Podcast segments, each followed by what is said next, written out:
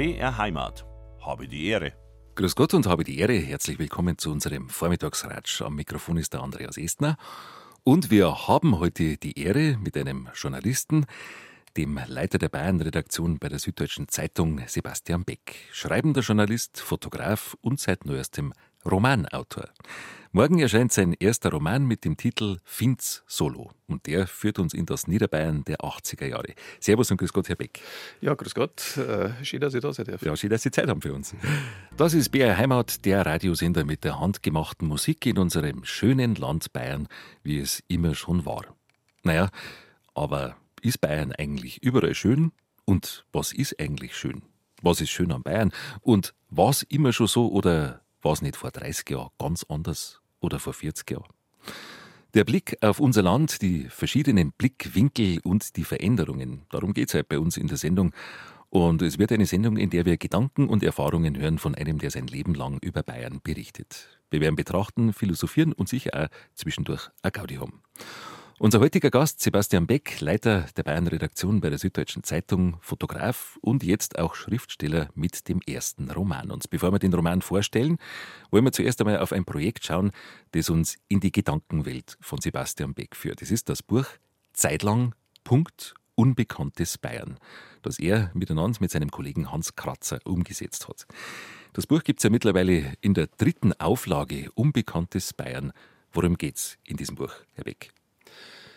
Ja, äh, zeitlang, Sie haben schon gesagt, da geht es ums unbekannte Bayern. Also äh, wenn alle äh, eine Sehenswürdigkeit von vorne schauen, dann schauen sie eher von der Seite oder von hinten. Und äh, es geht einfach um, um die Landstriche ähm, in Bayern, wo Touristen vielleicht einen Bogen drum machen. Und äh, ja, es geht um das scheinbar Alltägliche, um, um, um das, was jetzt nicht so äh, speziell erscheint. Und äh, das haben wir zum Konzept gemacht und haben daraus ein Buch- und Ausstellungsprojekt gemacht. Mhm. Welche Themen sind das zum Beispiel? Ähm, ein Thema heißt zum Beispiel Land. Da sagen wir äh, das flache Land, äh, das Unspektakuläre, wenn man nach Niederbayern fährt, aber auch äh, bis rauf äh, nach Unterfranken äh, war ich dafür unterwegs. Äh, man sieht Bayern, wie spröd das sein kann. Ja. Wenn man mal dieses liebliche Oberbayern sich einmal nicht anschaut. Ähm, es geht äh, auch um Wirtschaften natürlich. Mhm. Äh, das Wirtshaus war ja früher in Bayern sozusagen gesellschaftlicher Mittelpunkt, aber eigentlich so richtige Wirtshäuser gibt es nur noch ganz wenig. Wir haben uns die Wirtshäuser angeschaut und waren dort. Äh, das müssen jetzt auch keine super besonderen sein, ja, die, die irgendwo in einem Führer drin sind, sondern mhm. einfach äh, eine Dorfwirtschaft. Und so zirkt sich dieses Konzept das ganze äh, Buch durch. Mhm. Der Hans Kratzer hat die Texte geschrieben ja. und Sie mhm. haben fotografiert. Mhm. Fällt Ihnen ein Lieblingsmotiv ein? Ja, mm, also es gibt schon mehrere Lieblingsmotive da drin, muss ich ganz ehrlich sagen. Aber jetzt so spontan, wenn Sie mich fragen, mhm. äh, das ist so ein Pudel, das ich gemacht habe. Das war im Januar 2019. Da war es so sau kalt da und da hat es ja so geschneit in dem Winter und genau. ich bin auf dem Abern auf und da hat es gestürmt und alles war zu und dann ist oben die Sonne untergegangen äh, und ich habe einen fotografiert, der auf dem Gipfel steht, ganz allein. Äh, man sieht diese Abermantel, also das sind die, die, die, die Baum da oben, wenn die, äh, wenn die eingeschneit werden und die gefrieren dann und die schwanken wie so Gestalten. Mhm. Ja. Und der Himmel, der hat sich so unwirklich gefärbt an, an, an dem Nachmittag, an dem Spätnachmittag.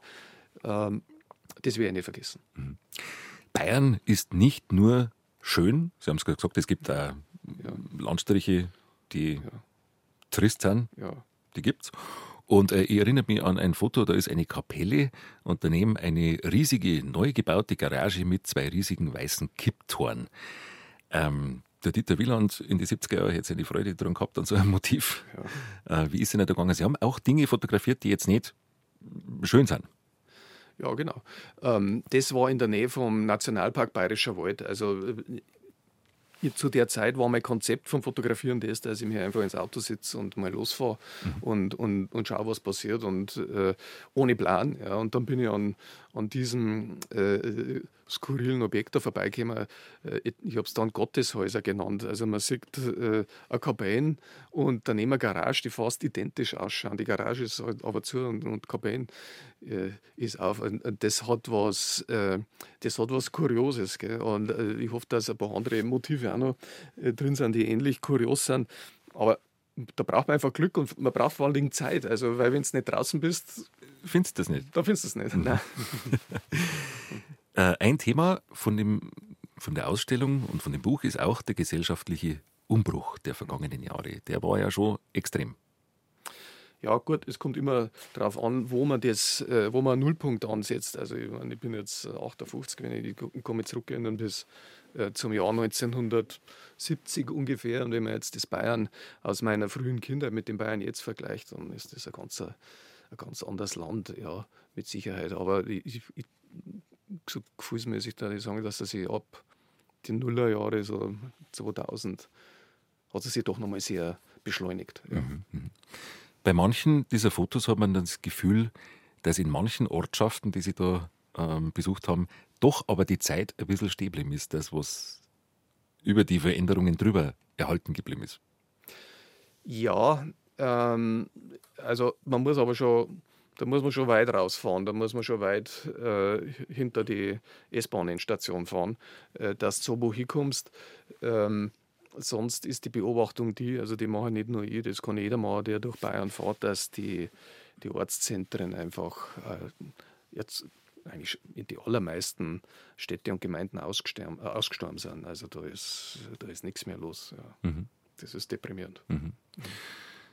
Mir fällt jetzt gerade ein, also das, was ich vorher gemeint habe, dass ähm, Zeit, manchmal die Zeit ein bisschen stehen geblieben ist. Da fällt mir jetzt dieses Sandbahnrennen ein im Pfarrkirche im Rottal, das ja sehr lebendig ist. Aber ja. wie ich das gesehen habe, habe ich mir gedacht, dass sowas eigentlich nur gibt, wenn ähm, in die großen Zentren in Bayern nur vom Klimawandel äh, geredet wird und sowas wäre unmöglich, aber da gibt es noch und das ist ja ganz selbstverständlich. Also das hat mich jetzt fasziniert.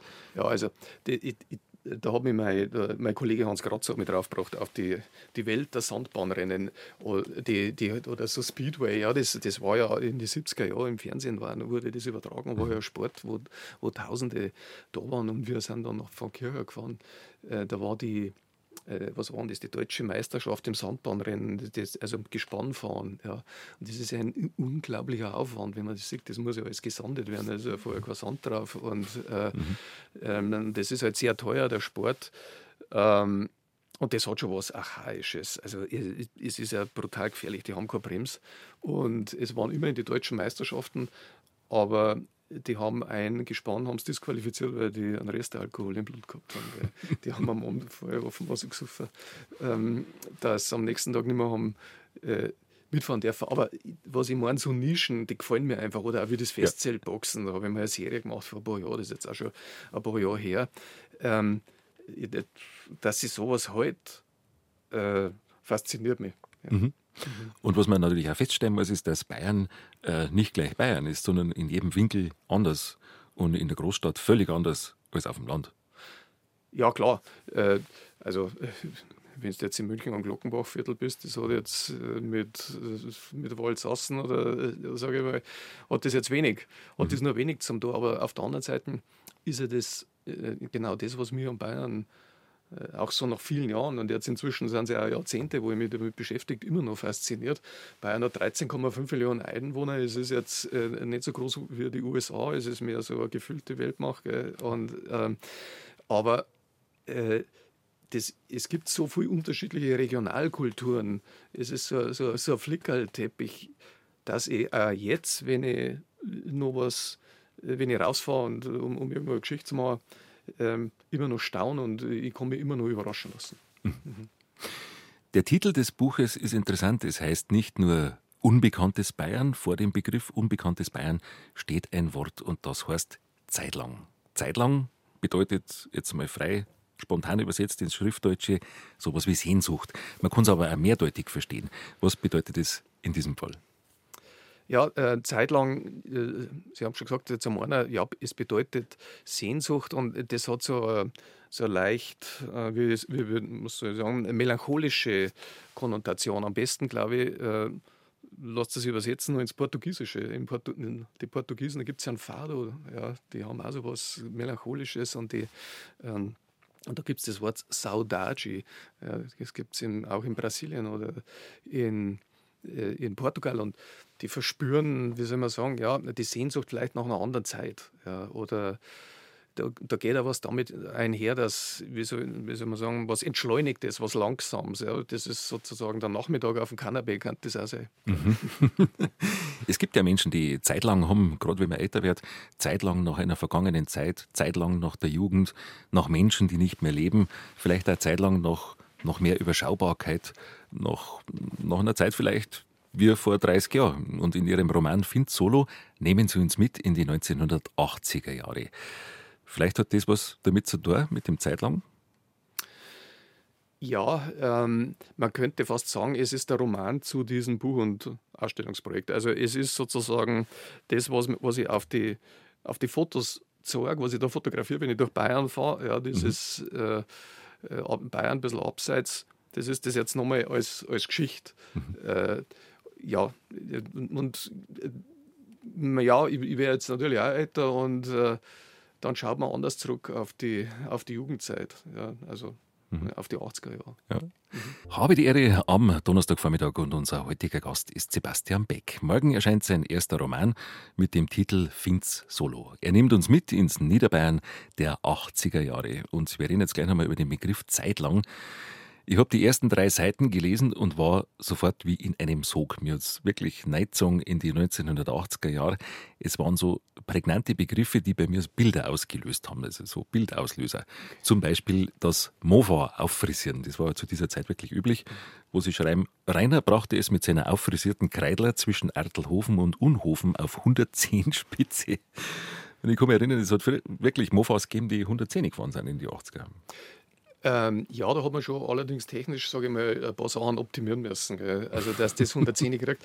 Ähm, mit, beim Mova äh, war es schwierig, aber ähm, so ein Mo-Kick hat man ja gesagt. Ja, äh, die ja. haben diese 50 Kubikzentimeter mit 2,9 PS. Also wenn du jetzt da einen schönen Kleinkraftradmotor reingehängt hast, da war natürlich Versicherung, war natürlich erloschen und ähm, die 110, die haben wir tatsächlich geschafft. Ja. Im übernächsten Satz geht es um etwas, das alle unter 30 überhaupt nicht mehr kennen. Es geht um Kriegsversehrte aus dem Zweiten Weltkrieg. Mit Prothesen oder im Rollstuhl. Die waren in die 80er Jahre noch oft zu sehen. Und es waren oftmals Menschen, die, ja, die kriegstraumatisiert waren. Immer noch. Ja. Ähm, also auch in meiner Zeit, als ich, als ich Kind war, also in die ersten Erinnerungen in die 70er Jahre noch, äh, ich, ich, habe vorher schon mal gesagt, das war ja sowas wie die, die Endmoräne fast des Faschismus, in, in der ich da noch aufgewachsen bin, die ich da erlebt habe. Also die, die Menschen sind ja buchstäblich irgendwo gestrandet. Auch, ja, die waren ja auch traumatisiert äh, auch von der Zeit. Und es hat wirklich so viel Kriegsversehrte gegeben. Mhm. Das war ganz normal, dass weil die, äh, die Nachbarn, also bei uns in der Straße, wo ich aufgewachsen bin, in Marktschwan, da hat fast jeder äh, der da gewohnt hat, der, die da erbaut haben, hat irgendwie eine schwere, äh, eine schwere Kriegsverletzung gehabt oder, mhm. oder äh, ein Kriegstrauma, äh, das er mit sich rumgetragen hat. Bei uns im Markt Schwamm hat es dann auch Menschen gegeben, die im KZ Dachau waren, die sind nach Kriegsende da hängen geblieben und haben dann sich eine Existenz dort aufgebaut. Aber allen gemeinsam war, dass man bloß nicht drüber redet. Mhm. Nicht drüber reden, über das, was war. Und das hat sehr lang gedauert eigentlich. Man sagt, in die 80er Jahre war es ja schon über 40 Jahre her, das Ganze. Ja, aber offenbar war es noch nicht lang noch her. Mhm. Also das hat, äh, ich habe das auch beobachtet als Journalist, also weit in den 90er Jahren bis in die Nuller Jahre, wo ich, ich glaube, je näher die, die Menschen damals auch ans Lebensende gekommen sind, desto eher waren sie bereit, dass sie über das noch mehr reden. Oder äh, wenn Leute im, im, im Dorf oder in, im, im Ort gestorben waren, die, sagen wir mal, führende Nazis waren oder so damals, dann ist die Scheu gewichen, dass man jetzt drüber redet. Ja. Mhm. Vorher haben wir gesagt, na, da redet man nicht, weil das sind ja alles gut situierte Leute und so, die gibt es ja da und die gibt es da noch und äh, ja, die pinkelt man nicht an. Mhm. Ja, hat man nicht geredet. Im Mittelpunkt des neuen Romans Finz Solo steht ein Jugendlicher in den 80er Jahren. Ganz grob, worum geht's? Ähm, es ist die Geschichte, eine fiktive, also es ist erfunden, muss ich sagen. Ja, es ist eine frei erfundene Geschichte, wo ich aber Motive hergenommen habe, auch äh, aus meinem Leben oder aus dem Leben von vielen anderen auf dem, auf dem Land in die, in die 80er Jahre. Und es geht um den Vinzenz Bachmeier, der ist Oberministrant und der wächst da äh, in, auf dem Dorf in Niederbayern schon äh, ziemlich unter katholischen äh, Verhältnissen auf, aber er begehrt auf dagegen, ja, äh, weil die 80er Jahre waren ja auch eine Zeit des Aufbegehrens, äh, gerade auf dem Land. Ich, ich sage nur äh, Wackersdorf, damals der Widerstand, die Anti-Atom-Bewegung, Friedensbewegung, das hat es ja auch auf dem Land draußen gegeben. und da, er spielt in einer Band und das mhm. ist halt sein Mittel, um sich zu befreien. Und dann passieren allerdings ein paar Dinge, wo es dann ganz, ganz in, in eine andere Richtung geht. Also man muss schon ein bisschen was durchleiden äh, vor der Schlussszene. Aber das kann ich jetzt natürlich nicht sagen. Das wäre, sag mal, ein Spoiler. Gell? Da wird, kann das Buch nicht verraten. Jugendliche haben es ja grundsätzlich nicht leicht, weil sie müssen eine ganze, eine lange Liste von Herausforderungen bestehen auf dem Weg zum Erwachsenwerden.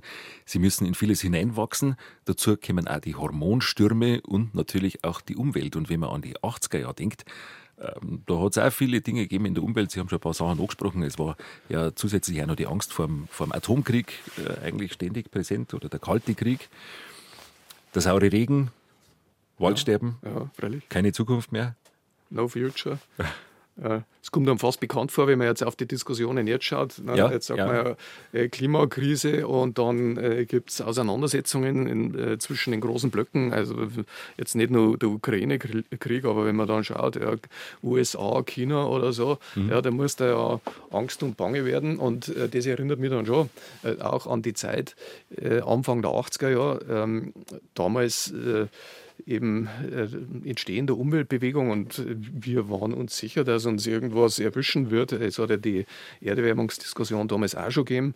Ja, und klar, die Angst äh, vom Waldsterben oder dass ja der Atomkrieg kommt. Äh, es hat ja damals in der Schule oder so mittags hat er Atomalarm gegeben mhm. und äh, da haben wir Verhaltensweisen oder man hat uns gesagt, was wir machen sollen, äh, wenn es blitzt oder so. Es war äh, es war letztlich äh, ja, hilf, hilflos. Ja. Ähm, aber die, die Zukunft, die wir, also die, das Gefühl, das wir gehabt haben, war schon das Gefühl der Zukunftsangst und dass ja. das äh, schlimm ausgehen wird. Mhm. Ja. ja, definitiv, kann ich bestätigen. Und äh, man spricht ja heute immer so, dass die, ja, die, die Kulturrevolution war Ende der 60er Jahre mit den 68er, mhm. aber es war in die 80er Jahre, finde ich, für die Jugendlichen oder für die jungen Leute schon auch so, dass sie sich selber, dass sie ihren Weg suchen müssen haben, weil eben schon auch viele Umbrüche waren. Ja. Ähm, sehr intensiv sogar. Ja, auf alle Fälle. Also ich glaube, auf dem Land draußen war es ja so, in den 80er Jahren, da war die, äh, die Kirche, war, die katholische Kirche war viel, viel stärker unter Druck, dass man sich hier konform verhält. Das kann man mit dem äh, wie es jetzt ist, überhaupt nicht mehr vergleichen. Also äh, da hat man schon geschaut, also ob du bei der äh, Fronleichnamsprozession äh, dabei bist oder ob du am Sonntag fest. Ich meine, ich war halb da, weil ich, ich war auch Ministrant. Also ja. Äh, ich, ich, war die meiste Zeit ähm, war ich da. Äh, ja, und es hat auch damals eine ziemliche, kann man sagen, eine Lagerbildung gehabt in, in einer Schärfe.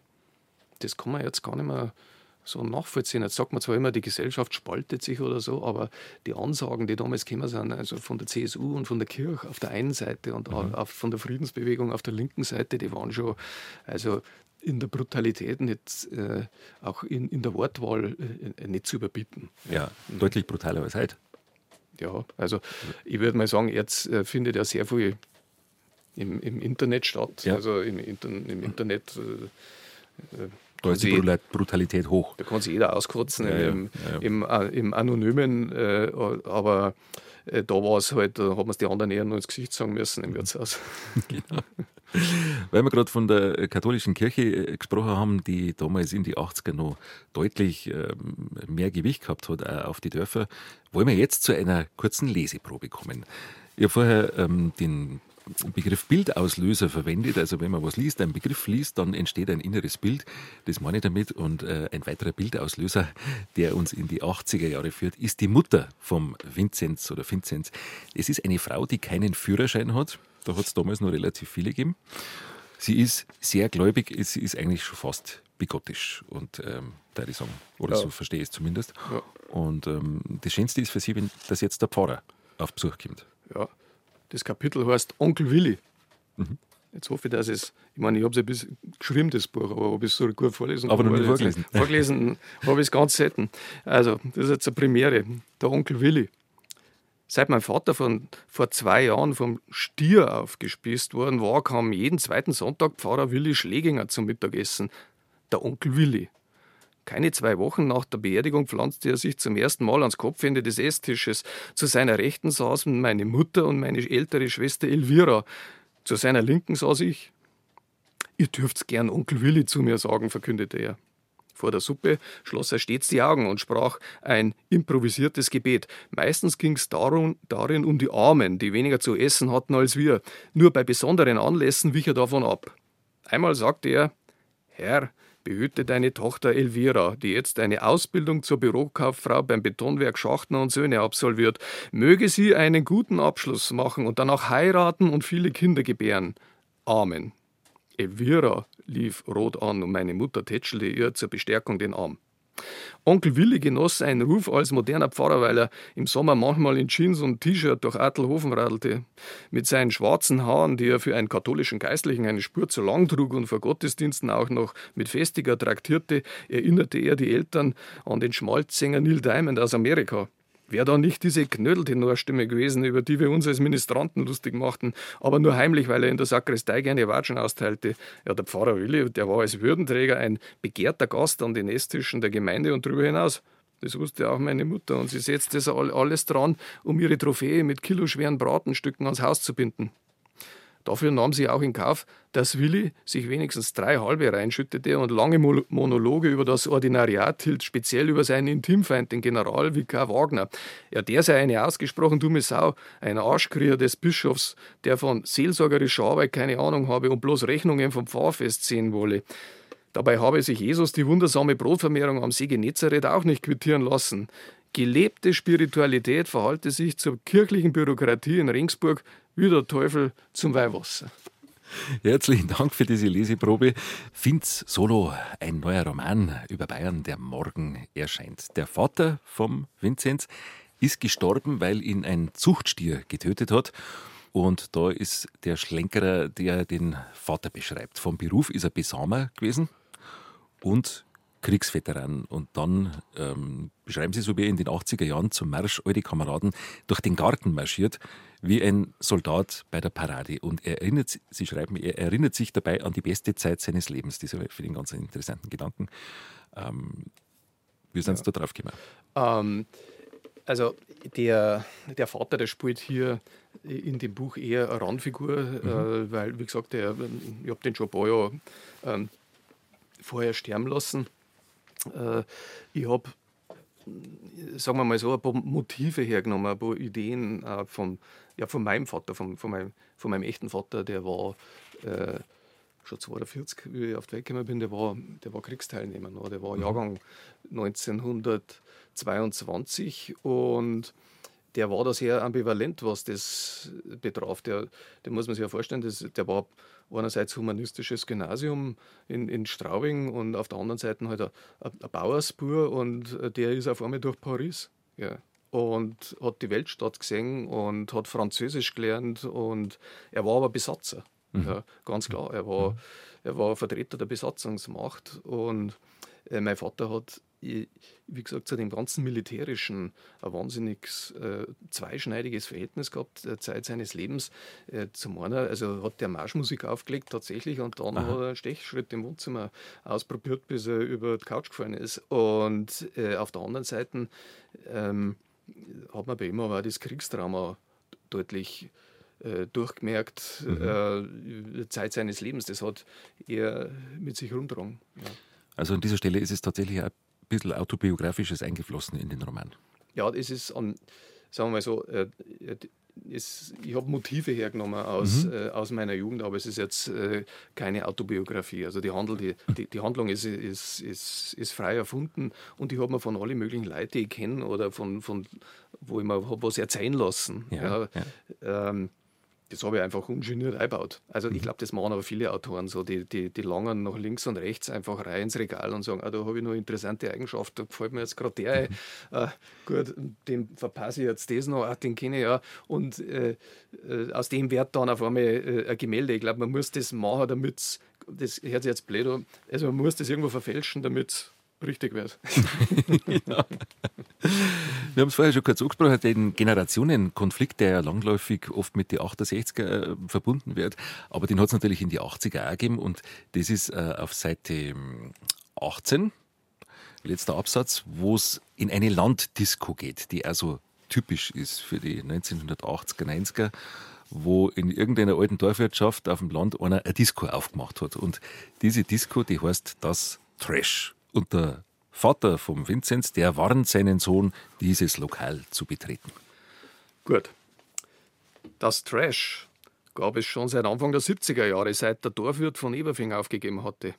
Sein Ruf war seitdem konstant schlecht, jedenfalls unter Opel-Fahrern. Ein Münchner Anwalt hatte damals das Anwesen gekauft und es ausgerechnet an Wolfi Zollner verpachtet, den Sohn von Landrat Theodor Zollner von der Bayernpartei. Wolfi galt schon mit Mitte 20 als dubiose Existenz.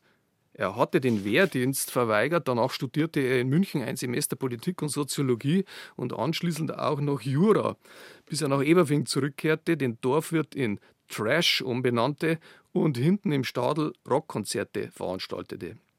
Jedes Mal, wenn wir auf dem Weg zur Tante Mechthild dran vorbeifuhren, redete sich mein Vater in Rage. Das Trash, wie er es mangels Englischkenntnissen nannte, seine Absteige für Gammler, Hascher, Hippies und Arbeitsscheue. Der Wolfi, dieser ungewaschene Bader-Meinhof-Sympathisant, habe seine Eltern Schande gemacht und sogar noch im Wahlkampf gegen den eigenen Vater gehetzt. Ja, kein Wunder, dass der Theo jetzt ein gebrochener Mann sei. Meine Mutter ergänzte an der Stelle gerne, die Weiberleut in der Drecksbude hätten nicht einmal ein BH an. Ich fand das klang sehr geil und sehr furchterregend zugleich. Lass dich da bloß nicht erwischen, drohte mein Vater, sonst kannst du dein Zeug packen. Nach dem Motto, solange du deine äh, Füße unter meinem Tisch drin hast, ähm, ja. genau. Aber hier ist zum Beispiel so, ähm, ja, da habe ich mir tatsächlich, also das mit der, mit der Drecksbude und die Weiberleute, die haben, das ist ein Ausspruch tatsächlich von meiner Tante gewesen.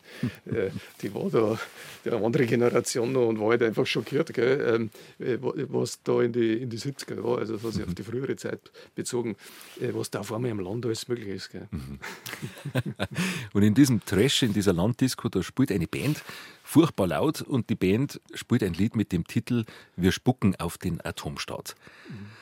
Revolte gegen den Atomstaat. Haben Sie das jetzt alles aus eigener Erinnerung aufgeschrieben? Können Sie sich so detailliert äh, an die 1980er erinnern? Sie waren da, glaube ich, ungefähr 20, so Mitte der 80er. Oder ist da auch noch mehr Recherche mit eingeflossen? Naja, ich bin ja Jahrgang 64, also ich habe schon äh, meine Erfahrungen selber gemacht und ich, ich habe ja auch in der Band gespielt. Ähm, in einer wirklich, ich muss sagen, schlechten Band. Äh, die hat sie, die, damals hat jeder in der Band gespielt. Äh, also ja. das hat, an jeder Schule hat es zehn Bands gegeben, ich weiß auch nicht. Und wir haben alle dann deutsche Texte gemacht, die mussten irgendwie einmal kritisch sein. Und wir haben Willer Hammerschmidt geheißen. Und wir waren, wir waren jetzt nicht so stark, aber wir haben uns äh, durch die, im Münchner Osten äh, und haben uns durch die ganzen Jugendzentren gespielt oder irgendwann mal in München in, in Theatron am Ostpark oder sonst wo. Und äh, ich, ich, kenne die Borzen. Also auf dem Land. Ja. Mein, einmal haben wir in Oberdorfen gespielt, im Pluspunkt. Ähm, das war auch so ein, so ein Treffpunkt in, in die 80er Jahre. Da ist kein einziger gekommen. Da, also, da ist, war niemand da. Da, waren wir, da, da sind wir dann runtergegangen zum Wirt. Ich meine, unten war es wirklich voll, aber keiner wollte zu uns raufgehen. Es war deprimierend. Und dann haben wir mit ihm verhandelt, dass wir wenigstens Wurstzimmer kriegen. dann haben wir, dann haben wir Wurstzimmer gekriegt, waren wir auch froh. Morgen erscheint der neue Roman Vince Solo aus der Feder von Sebastian Beck. Fotograf, Autor und Chef der Bayern-Redaktion bei der Süddeutschen Zeitung. Und er nimmt uns mit in diesem Roman in die 80er Jahre, in die Zeit von Rock im Stadel, von Niki, von auffrisierten Mofas, von Jeansjacken, Dauerwelle und Springerstiefeln, in die Zeit, in der es noch keine Handys gegeben hat. Man hat 20 Pfennig dabei gehabt für die Telefonzellen. Und manche Jugendliche haben es damals mit einer Generation von Eltern zu tun gehabt, die aus einer völlig anderen Zeit kamen. Also damals war schon auch viel in Bewegung, es war schon so ein starker Bruch drin, Zeitenbruch. Und die Eltern waren oft aus einer ganz anderen Zeit. Sie haben sich nach dem Krieg alles aufbauen müssen. Und wenn die Jugendlichen dann rebelliert haben, dann haben die Eltern das Gefühl gehabt, die sind aber ganz schön undankbar. Und da finde ich auch eine sehr schöne Stelle auf Seite 29 Absatz 2. Da geht es um den Hausbau der Eltern. Für viele das absolute Heiligtum, das sie in der, nach der schweren Kriegszeit geschaffen haben. Lesen, kriegen wir eine Leseprobe nochmal her. Jetzt gibt es nochmal eine Leseprobe, ja, jetzt reise ich mit zusammen. Also, unser Haus lag am Ortsrand von Attelhofen, Siedlerweg 21. Mein Vater hat das nach dem Krieg als Heimatvertriebener selbst gebaut, wie er immer wieder gern betonte. Stein für Stein, ohne Kran, wir haben ja nichts gehabt. Alles verloren, alles vom Tschechen geraubt, sagte er dann eine Spur zu laut. Das kann sich heute kein Schwein mehr vorstellen. Und meine Mutter ergänzte: Nichts, absolut nichts. Dazu setzte sie ihre Pietamine auf, die sie sich als Mädchen vier Jahre lang im Internat der Franziskanerinnen antrainiert hatte. Der Hausbau blieb der einzige Kraftakt im Leben meiner Eltern. Nachdem sie damit fertig waren, durfte nichts mehr verändert werden. Weder an ihrem Haus noch an ihrem Leben. Alles hatte von nun an seinen festen Platz. Das Nordmende-Radio auf der Konsole an der Küchenwand, die Siemens-Bügelmaschine im Hauswirtschaftsraum, der Weihwasserkessel mit den betenden Händen am Hauseingang. Das Wohnzimmer hieß bei uns das gute Zimmer. Wenn nachmittags die Sonne hereinschien, tanzten der Staub in der Luft und ins Ticken der Wanduhr mischte sich das Schnarchen meines Vaters auf dem Kanapee. Wie er da mit seinem Bierbauch unter der Graf Spee lag, erinnerte mich an einen Seehund auf der Sandbank. Meine Mutter saß dann meistens in der Küche und löste die Kreuzworträtsel in der Hör zu oder las im Straubinger Heimatkalender. Auf dem Tisch stapelten sich neben dem Blutdruckmessgerät ihre Tablettenschachteln. Sie schien immer zu leiden, auch wenn ich nicht wusste, ob es an mir oder an meinem Vater oder an meiner Schwester oder generell an der irdischen Existenz lag ja, da glaube ich, machen wir jetzt, oder? Mhm. Dann, ja, das, äh, da haben wir genau das, wo Sie, ähm, äh, wo Sie ähm, zeigen wollte äh, anhand dieser Leseprobe, ja. ähm, oder was Sie zeigen wollen. Äh, besser gesagt, ähm, wir haben auf der anderen Seite so quasi das Elternhaus, äh, das äh, von Menschen, die sehr viel mitgemacht haben, sagt man auf Bayerisch, die viel erlitten haben ja. in der schweren Kriegszeit und danach und dann sich was aufgebaut haben und dann aber irgendwie erstarrt sind, vielleicht. Und die Jugendlichen, die zeitgleich unter viele Ängste leiden in die 80er Jahre und äh, rebellieren.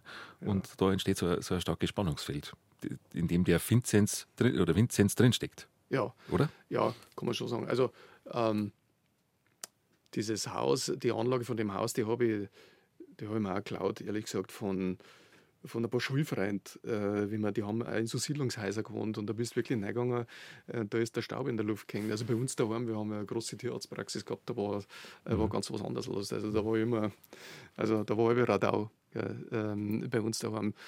Ähm, ja, klar, äh, die das, das, das hat es damals schon gegeben. Also so, dann waren die Häuser, die waren so aus den 50er Jahren, das hat so einen ganz einen, so einen besonderen Charme gehabt, auch die, mhm. die Wohnzimmer oder so, die Wohnzimmereinrichtung, die ganzen, die Anlage der, dieser ganzen Nachkriegshäuser, das war überall ähm, das war überall dasselbe. Und jetzt, wenn da einer dann herkommt und äh, packt dann da drin die äh, Gibson-Rocke da aus, und passt es irgendwie nicht, nicht mehr so ganz vom Ambiente her. die, jede Zeit bringt ihre Menschen hervor und ich habe manchmal das Gefühl, und das beschreiben sie also gut, dass die Frauen und Männer damals früher alt geworden sind. Also wenn man jetzt in die 80er Jahre jemanden genommen hat, der 50 war oder der 60 war, dann ähm, war der deutlich älter als heutzutage. Ja, ich glaube, das liegt einfach an dieser ganz großen Zäsur, die es gegeben hat. Ja. ja. Die Zäsur 1945. Mhm. Die Eltern und auch die Großelterngeneration, die ist äh, noch in die, in, die, in die 20er und 30er Jahre ist die groß geworden, ja, die sind im, im, im Nationalsozialismus groß geworden, äh, die sind von ganz anderen Sachen äh, geprägt worden. Ja.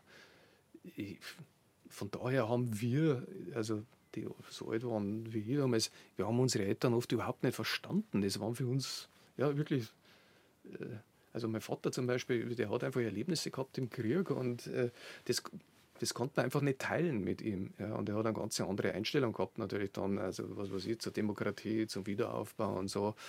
Ähm, ich glaube, da hat es die, die, die jetzige, die, die jungen Leute jetzt haben schon, haben es da einfacher. Ja, mhm. Wirklich. Damals hat es auch in die 80er, glaube ich, nicht so eine ausgeprägte Diskussionskultur gegeben in die Familien, dass man wirklich mal über was einfach reden kann, sondern. Ja, um Gottes Willen, also gerade äh, wenn es dann um diese ähm, um die Erfahrungen äh, ging, die mit dem Krieg zu tun haben oder mit dem Kriegsende oder ja, auch was man möglicherweise selber angestellt hat im Krieg. Ja, ähm, äh, da war einfach Schluss. Also äh, das ist dann immer in, in einer, wenn überhaupt in so in einer Rechtfertigungsorgie ist das äh, ausgeartet und äh, umgekehrt dann auch in der Anklage. Also ähm, das ist schon Also ich, ich habe damals als, als junger Kerl, ich habe diese Elterngeneration äh, dann schon für, äh, für sehr viel verantwortlich gemacht. Ja, aber es ist, ist glaube ich, aber immer. Wir haben, die, wir haben die damals einfach für all die Nazis gehalten, jetzt sage ich es mal ganz kurz. Ja, äh, es ist jetzt witzig, jetzt kommt die, jetzt die Generation, die hat Angst davor, vor, vor dem Klimawandel und die sagt, ja, die Boomer da aus den 60er, die haben es auch verbockt. Aber ich glaube, das war wahrscheinlich bei jeder Generation. Dass sie die Eltern verantwortlich macht. Ja, ja. genau.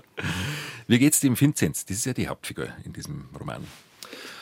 Also, ähm, ich, der, der, der ist halt jung und äh, der möchte halt raus, gell, wie es immer so ist, und mhm. möchte neue Erfahrungen sammeln. Und dann stößt er halt an ein starres System im, im Dorf an. Aber auf der anderen Seite hm, hat er halt einfach eine Lebensgier und eine Lebenslust. Und auch wenn in dem Buch Dinge jetzt dann weiter hinten passieren, die halt tragisch sind oder nicht so toll, ähm, überwiegt in dem Buch schon das Positive und die Lebenslust, das muss ich schon sagen. Ja, mhm. Das ist auch, wenn ich zurückschaue auf die 80er Jahre, äh, bei mir selber das war jetzt, jetzt, äh, wenn wir jetzt über Schwierigkeiten reden, war ja nicht nur eine Zeit der Depression oder so, sondern also das Aufbegehren, das ist ja was, das belebt ja unglaublich. Ja, das ist ja, da schürst das Adrenalin rein, von, von, von den Ohren bis zum großen Zehen. Ja, das ist ja so. Und äh, äh, da, ich glaube, so, so geht es auch dem, dem Winz, äh, der fällt immer auf die Schnauze, aber fängt dann fängt dann wieder an. Ja, ja aber man sagt, also die Zeit hat ja auch ihre Freiheiten gehabt. Also dieses, das, das Wilde aus den 70er Jahren ist ja in die 80er schon hat es schon noch gegeben. Ja, total. Es war ja Zeit des Aufbegehrens und es war eine Zeit, in der man ja wirklich provozieren hat können. Mhm. Jetzt ist, du hast damit Provozieren, du hast da fast schon du hast irgendwie schwer. Ja, mit, äh, weil die, es hat ja immer nach dem Krieg hat ja auch noch die starren Normen gegeben im Bürgertum. Ja? Also dieses, äh, dann auch dieses starr katholische, ja? diese bürgerliche Denkweise. Es war dieses, was wir ja schon gesagt haben, dieses alles, was nicht aufgearbeitet war von früher. Und wenn du da provoziert hast, mhm. ja, dann sind die hochgegangen, ja, wie eine Mine. Und das war ja das, was was Spaß gemacht hat. Also ich, ich, war, ich war damals auch ein echter, ein echter Provokateur ja. in, in, meiner Zeit, weil ich 17 oder 18 war und wenn die anderen dann einen roten Kopf gekriegt haben, war es mir gerade recht. Ne?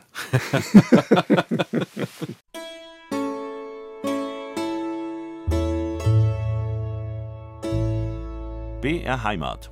Habe die Ehre.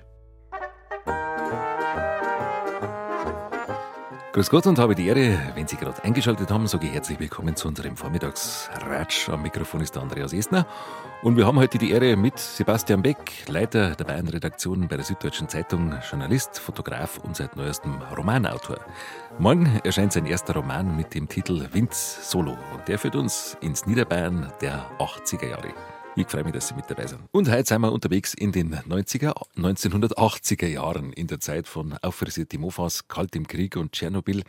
Eine Zeit, in der der Zweite Weltkrieg noch präsent war. Außerdem hat es Punker und Rocker gegeben, Boris Becker, Niki und weiße Tennissocken und eine Jugend auf dem Land, die ihren Weg gesucht hat. Und ich kann mich erinnern, ähm, äh, an das Verhältnis zwischen Stadt und Land. Also, wo ich 17 war, habe ich noch nicht gewusst, wo München-Schwabing ist. ja, äh, ich habe es auch nicht gewusst. Das, ich, ich, ich, deute das in dem Buch auch ein bisschen an. Schwabing, das war immer so ein, ein mythischer Ort. Gell? Also Schwabing, das Und ich weiß einmal, wir sind einmal reingefahren, das erste Mal beim Reingefahren sind äh, vom Münchner Osten mit dem Ford Escort, mit dem alten von, einer, von einem Freund.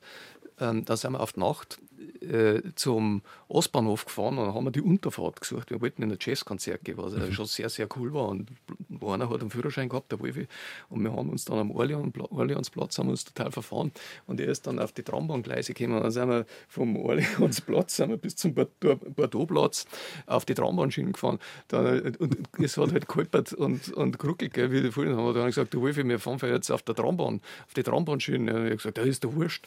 Und ähm, wir haben da einen Parkplatz gefunden und dann später sind wir dann nochmal nach München gefahren, weil wir nach Schwabing wollten. Mhm.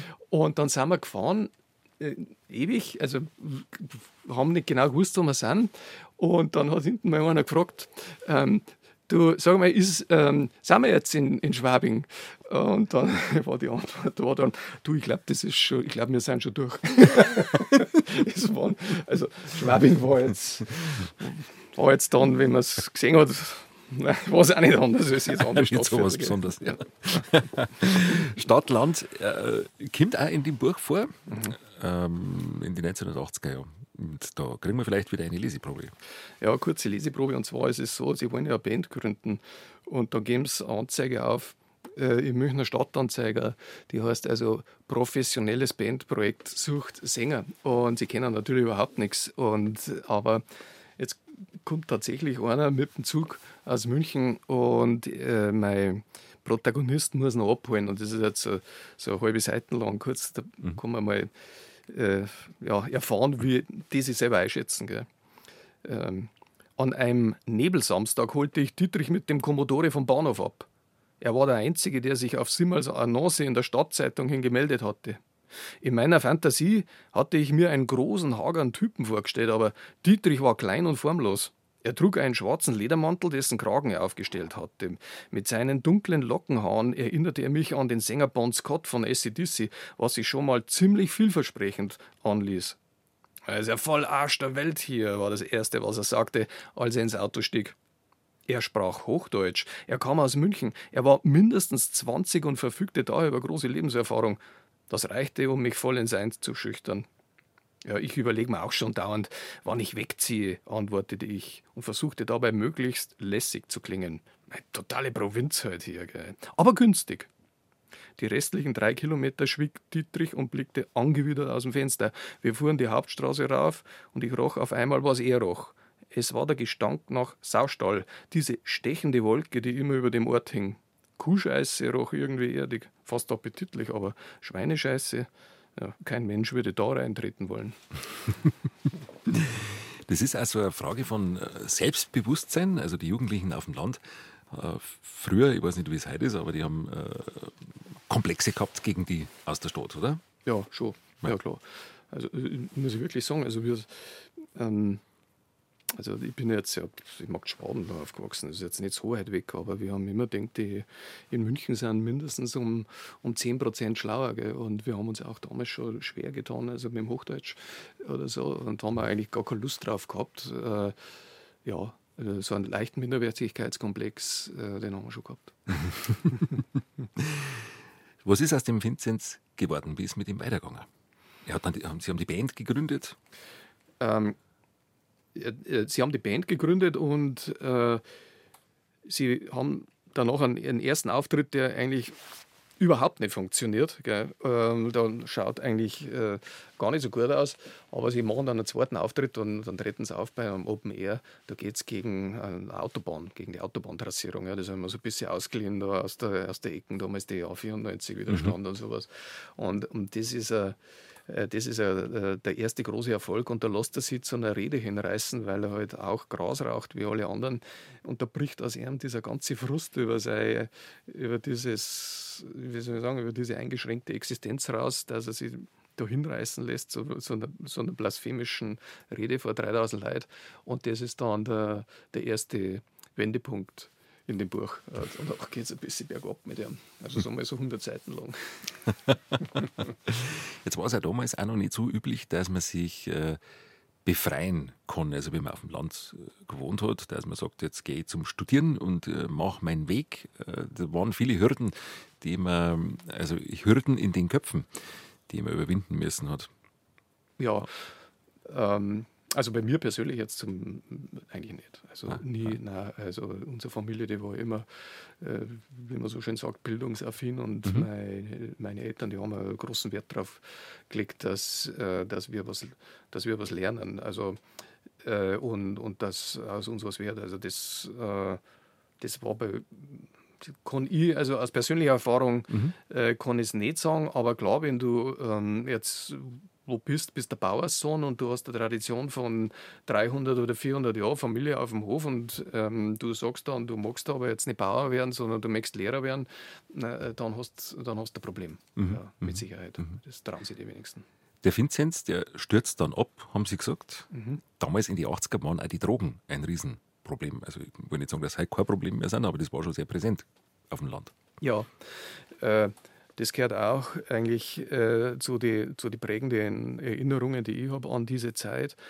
Ähm, und, das, und, das, nimmt einen großen Raum in dem Buch ein. Äh, denn also auch aus meinem Bekanntenkreis etliche, die, die sind ja richtig äh, tief reingeraten in den, in den Drogensumpf und äh, der eine oder andere hat das auch bezahlt äh, mit, mit Gesundheit und, und mit seinem Leben. Ich, ich, ich kann gar nicht wenn ich zurückdenke, gibt es da Ursache dafür oder eine oder das ist ganz schwer zu sagen, muss ich wirklich sagen. Ich, ich glaube, man ist mit, so mit zwischen 16, 18 und, und 19 ist man gerade als, als Bub, äh, als Heranwachsender, da ist man in einem, in einem Alter, wo man einfach gern Sachen ausprobiert. Ja, also da verunglücken auch viel mit, mit dem Moped. Wir haben ja gerade gesagt, äh, da war ich ja. frisiert sein Moped auf, bis jetzt reißt bei 110 oder so. Lauter mhm. so einen Unsinn hat man gemacht und dazu hat damals auch gehört, dass man, ähm, dass man äh, Drogen konsumiert hat. Aber ich habe mich da, ähm, für mich war da ein Schluss, ich habe keine Lust gehabt, dass ich mich, dass ich mich da selber umbringe damit. Und mhm. äh, ich habe dann äh, einen Abstand gesucht. Aber ähm, es war schon, das war krass, ja, muss ich wirklich sagen. Mhm. Und da war die auch vorbei. Wie geht's mit dem Finz weiter? Er ist abgestürzt. Der ist, der ist, äh, der ist abgestürzt und er macht äh, auch zwischendrin einmal einen, ja, so einen Besuch in der U-Haft, ja, weil er, er, er, kommt auch in, in, er kommt in dieses Drogenmilieu rein auf dem Land, äh, aber er also im Detail kann ich es jetzt nicht verraten, aber er kratzt ja. die Kurven dann schon einmal. Aha, aha. Da kommt einmal so ein Punkt, was, was ihm zu blöd wird. Ja. Mhm. Kriegen wir eine Leseprobe? Das lese ich jetzt vor. Mhm. Jetzt bin ich schon weit hinten. Gell. Also es ist so, jetzt kommt er gerade aus dem, aus dem Gefängnis zurück und der hat äh, auf dem Brennerhof, heißt der hat der gewohnt. Das ist so, so ein Bauernhof, in, das war so eine WG, ähm, außerhalb, vom, außerhalb vom Ort. Und äh, da hat es brennt und ein paar sind festgenommen worden. Und er kommt da hier und jetzt äh, ein paar Tage später, ja, und es, es steht leer. Also ja, eine, eine, eine WG im Sinne von, von einer Kommune? So. Ja, so eine Kommune, aha, ja, okay. Die, und die haben halt auch äh, nichts Gescheites äh, eigentlich vorgehabt. So, ja. mhm. Das beschreibe ich auch in dem Buch. Aber jetzt kommt er zurück und findet das halt leer vor. An der Haustür und am Eingang zum Stall klebten amtliche Siegel. Ich nahm den Spaten und schlug damit das Wohnzimmerfenster ein. Dann stieg ich auf einen Schubkarren und öffnete den Riegel. Drinnen lag alles durcheinander, als hätten Einbrecher gewütet. Es roch nach kaltem Rauch. Der Strom war abgestellt, aufgerissene Schränke, herausgezogene Schubladen, schwarze Trittspuren auf dem Boden. In der Küche stank es nach Abfällen. Ich nahm eine Flasche Orangensaft aus dem Kühlschrank, roch dran und setzte mich an den Tisch. Alles tot hier, dachte ich. Mit einem Mal überkam mich wieder eine große Lust, den ganzen Mist kurz und klein zu schlagen. Ich hob die Tischplatte an, ganz langsam und sah zu, wie die dreckigen Teller und Gläser ins Rutschen kamen und dann auf den Boden zersprangen. Das fühlte sich so gut an, dass ich hinten aus dem Stall den Vorschlaghammer holte und damit auf das RAF-Graffito im Hauseingang eindrosch. Putzbrocken spritzten umher.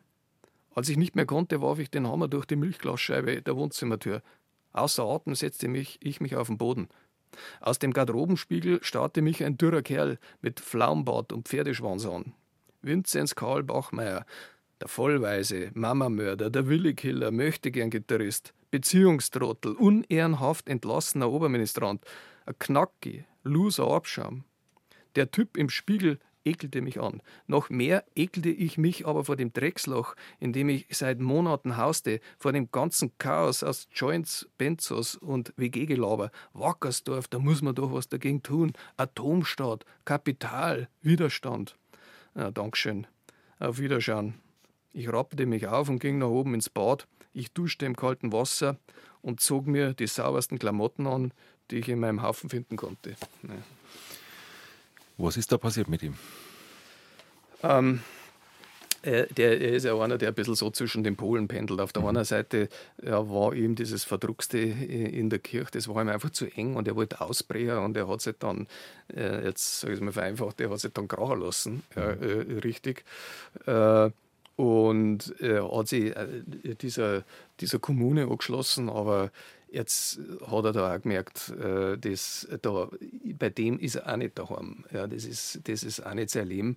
Und die, die sind auf der, auf der anderen Seite genauso verlogen, ja, wie die äh, in, in, der Kirche bei der, bei der Prozession mitgegangen sind. Und äh, da verabschiedet er sich jetzt gerade davon. Mhm. Ja.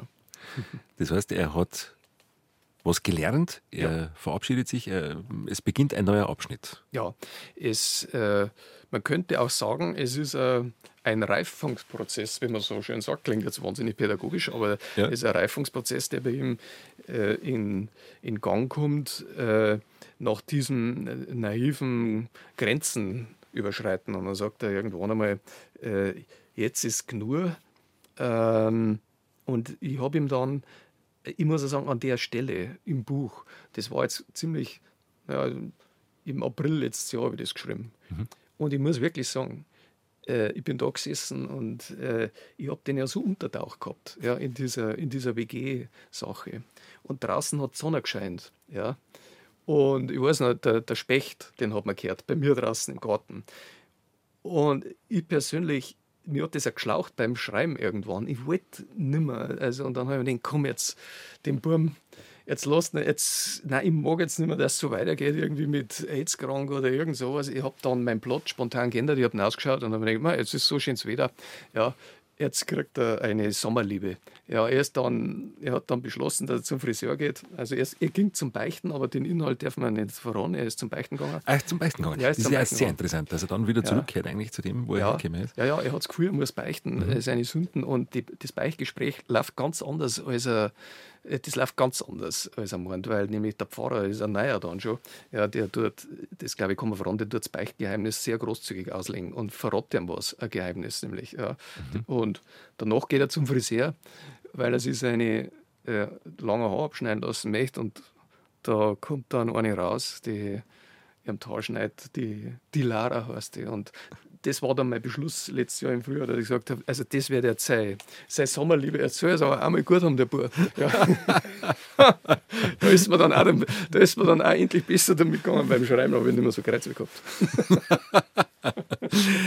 Wie geht es einem denn da, wenn man so eine Romanfigur erschafft, die so verschiedene Dinge durchleidet und wirklich ganz intensiv durchleidet? Da ist ja ganz viel psychologisches Gespür dabei.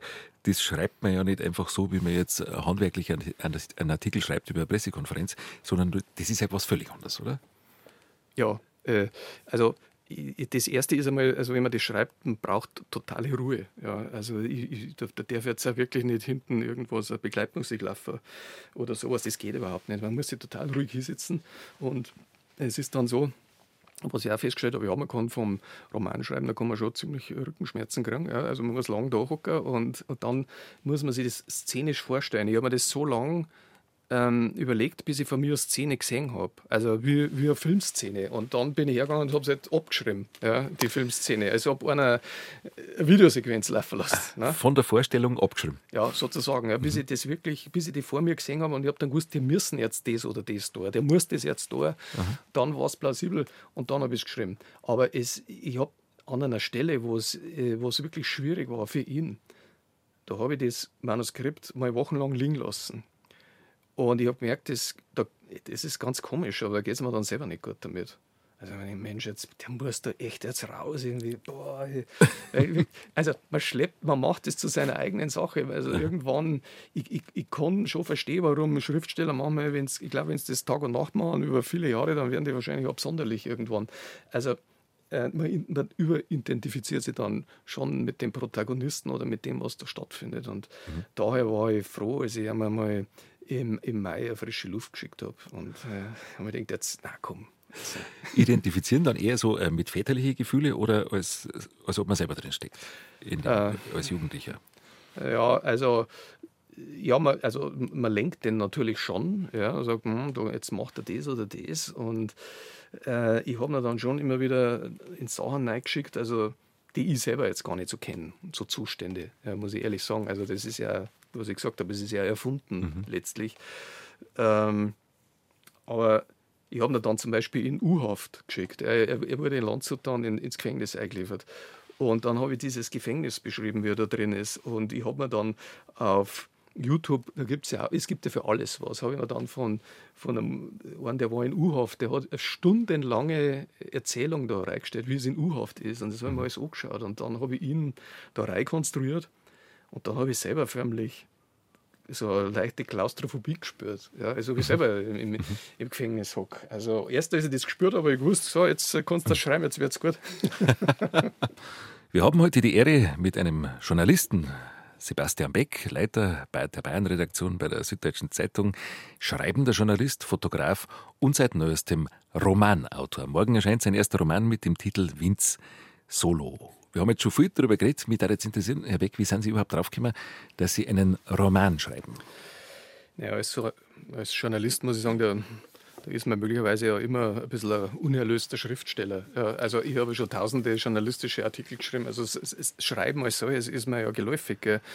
Ähm, aber ähm, so die Langform, ja, die also mal rausgeht über 350 Zeilen oder 400, was bei Seite 3 oder so bei der SZ, die reizt dann schon irgendwann einmal. Und mhm. ich habe mir gedacht, ja, also mein kann ich sowas. Also man hat ja bei uns in Deutschland haben wir immer so von, von Schriftstellern so ein Bild, die stehen dann auf so einem wahnsinnig hohen Sockel drauf, wo man sich denkt, mei, das, äh, wie toll die äh, sind, die müssen ja, sind ja Genies, da traue ich mich gar nicht hin. Mhm. Aber es war dann tatsächlich so während, äh, während dem ersten Corona-Lockdown. Äh, da habe ich einfach sechs Wochen Zeit gehabt. Ja, ich habe einfach, ich habe Resturlaub nehmen müssen, es war alles zu und dann habe ich gedacht, jetzt mhm. kannst du das machen, was du alle schon machen willst, was du nie mehr anfangen darfst. Und das ist, jetzt fangst du ein Buch an. Mhm. Und dann habe ich mich hingeguckt und habe mir gedacht, okay, ich probiere es einmal aus, wie darf sich das so anfühlen vom Sound her und wie kann das gehen. Ja, und dann habe ich nicht mehr aufgehört. also vom Sound her, äh, quasi vom, von, von der Spra vom sprachlichen Sound her. Ja, vom ja, Sprach, ja. von der Sprache. Ich wollte, also erst wollte ich ganz was äh, anders äh, äh, schreiben eigentlich. Ich habe so, so eine Autobiografie, quasi mein Leben als Fahrzeughalter.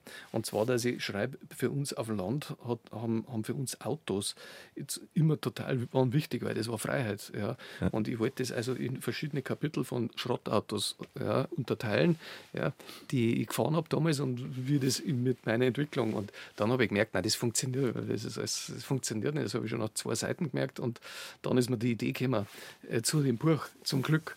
Äh, als erstes ist mir der Schluss eingefallen. Das muss ich sagen, ich musste auf den Schluss hinschreiben. Ja, äh, also, äh, das ist da ganz schnell in eine andere, in eine andere Richtung gegangen. Und ich habe nach 15, 20 Seiten gemerkt, Mensch, irgendwie äh, ist es ja witzig. Es macht, also ich, ich amüsiere mich selber beim Schreiben. Ja, ja also ja. Es macht Spaß beim Schreiben. Mhm. Meistens jedenfalls. Und ja, dann. Merkt man beim Lesen. Dann habe ich es durchgezogen. Wie ist es so? Hat man dann kreative Phasen, wo es einfach rennt, wo es, wo es, wo es hinausrauscht, wo, wo man einfach die Zügel locker lässt und dann tippt und tippt und tippt? Ja, ja.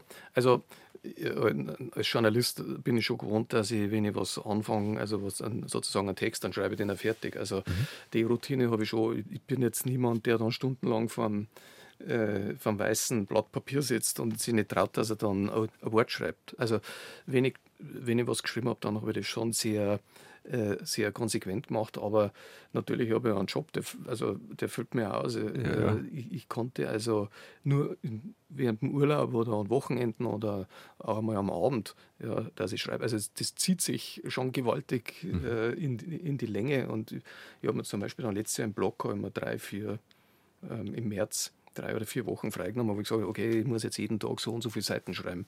Und das war die, ich glaube, von allen war das die intensivste Phase. Und erstaunlich lang, muss man sagen, war dann auch die Korrekturphase jetzt am Schluss, wo man so im, im Groben war ich fertig, Ende Oktober eigentlich damit.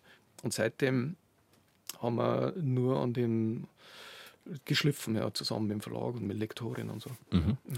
Wenn man sich jetzt so intensiv äh, erinnert an die eigene Jugendzeit oder an die Zeit, in der man jung war, in der man ungefähr 20 war und wo man selber natürlich viel Schönes, aber auch viel negative Dinge erlebt hat und das jetzt nach 40 Jahren alles nochmal quasi herholt in der Erinnerung, hat das auch was Therapeutisches? Oh, oh, oh, ob das was Therapeutisches hat? Nein, ich glaube. Eigentherapeutisches. Äh, nein, therapiert habe ich mich mit dem, also sicher nicht. Nein, muss, das darf man jetzt auch nicht so hochhängen. Mhm. Äh, ich, ich, möchte jetzt auch nicht in das Buch zu viel reintun. Äh, also, ich, ich, muss das nicht überfrachten. Äh, Mir ja. ging es äh, bei dem Buch schon darum, dass ich eine Geschichte schreibe, die auch von der Handlung lebt. Ja, also da ist jetzt nicht ewig der innere Monolog drin, wo er droh denkt, dass er, keine Ahnung, dass sie ihm schon mal einen Schulranzen ausgeklärt haben in der dritten Klasse und er, er tut seit fünf Jahren, ne, äh, tut das verarbeiten mit ja. Hilfe von einer Kinderpsychologin. Also das, das mache ich jetzt nicht. Das Buch ist handlungsgetrieben ja, sozusagen. Ja, genau, genau. Äh, ich, ich, ich, es, es soll unterhaltsam sein. Ich wollte ein Buch schreiben, das schnell ist, ja, also das man wirklich schnell lesen kann. Und das ist schwierig, also wo keine Durchhänger drin sind. Ja. Das ist mir aufgefallen, es ist ja. sehr schnell, es ist sehr dicht.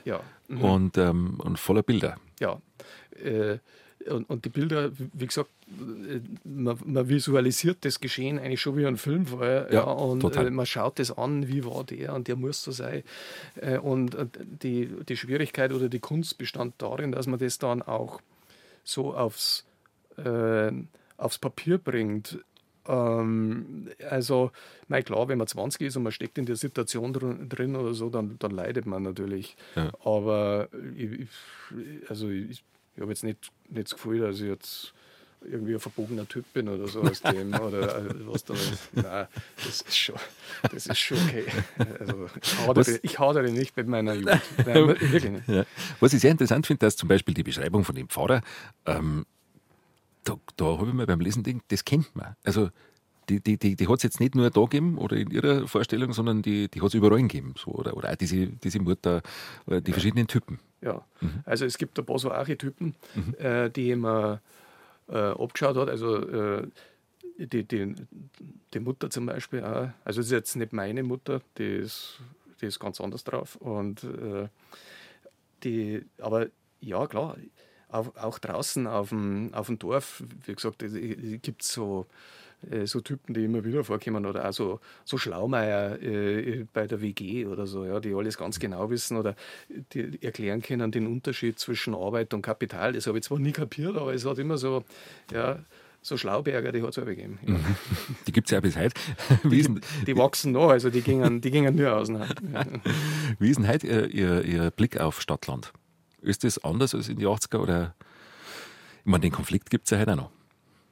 Ja, ich finde, dass der, hm, was soll man sagen, also ja klar, Stadt und Land, die haben sich immer schon aneinander gerieben, aber mein Eindruck ist, dass also in den letzten Jahren wird der Konflikt wieder stärker mhm. äh, zwischen der in Anführungszeichen, sagen wir, woken Stadt. Ja, also in, in, München werden einfach ganz andere Themen verhandelt äh, als auf dem Land draußen. Mhm. Und das ist aber nicht nur bei uns in Bayern so, das ist in, in ganz Deutschland so und äh, in in ganz Europa. Erst gestern habe ich einen Artikel gelesen, da ging es um äh, Stadt, Land in, in den Niederlanden zwischen die Bauern da draußen und die haben jetzt alle neue Vorschriften gekriegt und zwischen dieser Multikulti-Stadtgesellschaft, die möchte, dass die, die, wollen ja, dass das am liebsten alles Bio ist oder so.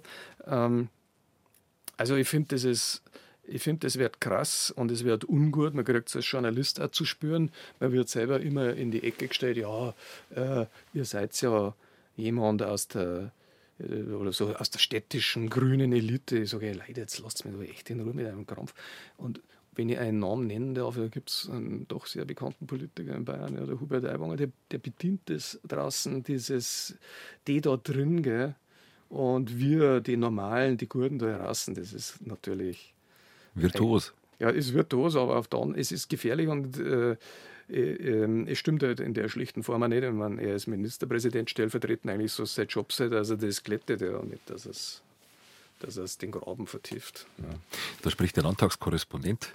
Ja, schon klar. Ich, meine, ich bin jetzt auch äh, natürlich Journalist äh, äh, ein politischer Mensch, der die politischen Entwicklungen in, in, in Bayern verfolgt. Jetzt, also ja, in der Landespolitik jetzt inzwischen seit ja, 24 Jahren inzwischen. Also mhm. seit, seit der Stoiberzeit. Und vorher war ich ja draußen, war ich Lokaljournalist und das, also meine Erinnerung, meine politische reicht noch zurück bis in die Strauß-Ära, mhm. ja, kann ich sagen. Mhm. Unser heutiger Gast hat einen Roman geschrieben. Er ist schreibender Journalist, aber er fotografiert auch und ist schon mehrfach ausgezeichnet worden mit dem Titel Pressefoto des Jahres. Herr Beck, wie sind Sie eigentlich zum Fotografieren gekommen? Durch meinen Vater. Mhm. Ähm, mein Vater hat leidenschaftlich fotografiert und äh, da hat es eine Schublade gegeben bei uns daheim, da waren, sind die, die Kameras von meinem Vater drin gelegen. Und äh, ich habe das geliebt, mit denen zum Spielen. Ja. Mhm. Und die in Hand nehmen und Zeit und Blende und so. Und das hat mir, äh, das hat mir mein Vater äh, als kleiner Bursche erklärt, wie das alles funktioniert. Und äh, seitdem fotografiere ich eigentlich. Ja. Mhm. Natürlich lange analog, damals mit Film. Ja, mhm. ja klar. Ich habe ich hab dann auch für Zeitung natürlich fotografiert draußen. Äh, für die Lokalausgaben, für die ich gearbeitet habe, haben wir ja. alle Labors gehabt. Ich habe auch eine Dunkelkammer gehabt und irgendwann ist dann Ende 2004 bei mir mal der Punkt gekommen, wo ich gesagt habe, jetzt äh, schütte einen Entwickler weg und jetzt steige ich aufs Digitale um. Mhm. Das mache ich seitdem. Mhm. mhm. Und ähm, ja, ein tolles Projekt war eben dieses zeitlang unbekanntes Bayern. Mhm. Da haben sie viele Bilder gemacht. Mhm. Ähm, und da sind ja Bilder dabei, wo man sagt, wie kriegt man diese Bilder? Also wo man Menschen in Situationen äh, fotografiert oder das ist jetzt auch bei dem neuen Projekt, wo es um ein Wirtshaus in Niederbayern geht, wo man Menschen in Situationen erwischt, die das, das kann man gar nicht erwischen eigentlich. Also, weil die kannten sie nie so aufstellen, jetzt absichtlich, dass das dann so ausschaut. Also es muss ein Zufall gewesen sein. Bloß wie kommt man auf diesen, auf diesen Moment? Ähm, das ist eigentlich das ist gar nicht so schwer, es ist bloß aufwendig. Also wir reden jetzt zum Beispiel über diese Faschings, äh, den, den, Faschingsabend in dem Wirtshaus. Das Wirtshaus ist im Landkreis Passau, glaube ich. Ja, in Untergrisbach, mhm. Gasthaus, äh, Gasthaus Lanz. Ähm, da haben der Kollege Hans Graze und ich, wir haben über ein Jahr lang gesucht. Wir wollten einfach so ein archetypisches bayerisches Wirtshaus, das es noch gibt, wo es also hinten Vereine drin sind und so, das wollten wir beschreiben. Und äh, dann sind wir beim Gasthaus Lanz gelandet, weil in der Autobiografie von Otti Fischer hat es der Hans Kratzer gefunden. Er meint, der Hans liest halt sowas. Und da ist mhm. er drin gestanden, dass er beim Lanz rumgehängt ist. Ja. Und dann habe ich nachgeschaut, und, ja, den Lanz gibt es noch. dann habe ich, hab ich mir im Internet findest du natürlich von alles Foto. Äh, und dann gesagt, ja, da, das machen wir. Und ich bin jetzt halt einmal losgefahren, war, es ist halt, boah, es ist schon weit, also von Penzberg aus. Und dann denkst du, wegen einem Foto jetzt äh, 260 Kilometer oder 200 Ja, aber gut, aber man kriegt es nicht geschenkt. Und äh, dieses besagte Wochenende zum Beispiel war Fasching. Äh, das Weiberrohrs am, am unsinnigen Donnerstag. Und da bin ich, da, ich war drei Abende lang war in dem Wirtshaus. Weiberrohrs, äh, was war dann? Jagerball und dann äh, Wildererball und Skihasalball waren am, am Samstag. Und ich habe Angst gehabt, dass wir die, wenn ich da reingehen, dass wir die als erst äh, die Kamera die Ohren hauen. Aber es war genau das Gegenteil der Fall. Die wollten alle fotografiert werden. Äh, und ich, man, man muss halt einfach man muss ja Zeit aufwenden, man muss, und man muss dabei bleiben. Und man muss Geduld haben, wenn man fotografiert. Das ist was, das habe ich normal nur also in homöopathischen Dosen Geduld.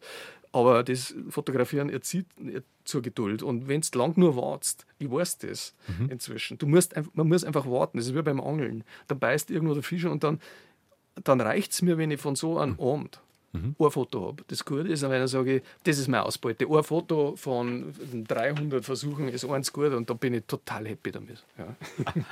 Wahnsinn. Jetzt ist ja so, wenn man äh, fremd als Reporter oder als Journalist irgendwo hinkommt, die kennen einen nicht und äh, dann kommt man von einer Institution, die ist in der Stadt, dann ist man schon mal der aus der Stadt und man ist fremd und da gibt es meistens Vorbehalte.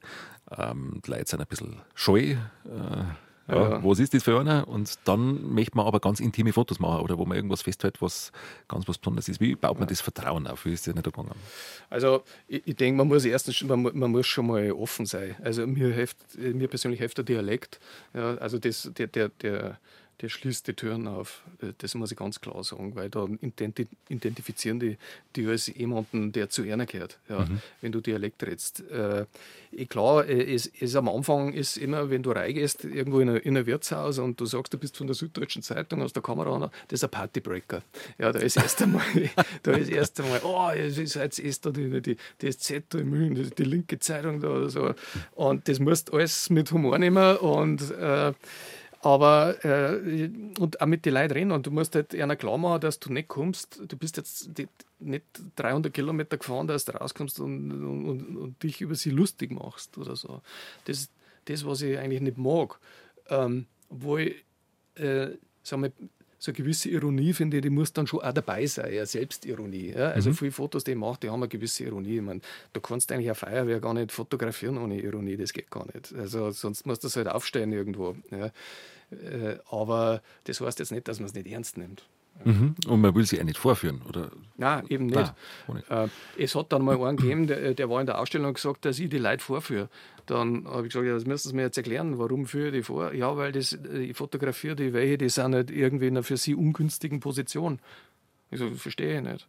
Sie müssen es mir jetzt sagen, wieso ungünstige Position? Ja, was weiß ich, der eine ist sieht man halt den ich fotografiere, der sitzt halt in einem, in einem Wohnzimmer drin äh, am Bahnhof, wo es halt drunter und drüber geht. Aber was heißt da ungünstige Position? Das ist halt, so lebt der Mensch. Und ich habe ihn jetzt so abgebildet und ich finde nicht, dass, man, dass ich ihn da irgendwie beschmutzt habe dadurch. Oder so, ja. Mhm, mhm.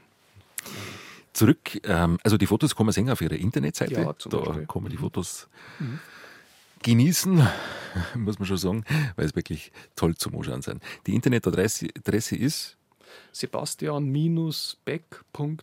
Naja, Bayern. Ja, Sebastian-beck.bayern. Und jetzt schauen wir nochmal zurück zum Roman Find Solo. 268 Seiten, erscheint offiziell morgen im Verlag Langenmüller. Gehen Sie auf Lesetour? Ja, jetzt muss ich mal schauen. Äh, also jetzt muss ich erst einmal zum PR, gell? heute Abend muss ich zur, zur Abendschau. Also genau. Mal, ja. Ähm, live? Ich, ja. Abendschau live muss ich mal heute noch das Heimat bügeln. Das ist das Schöne beim Hörfunk. Gell? Da muss, muss man das Heimat nicht bügeln. Muss man sich nicht rasieren.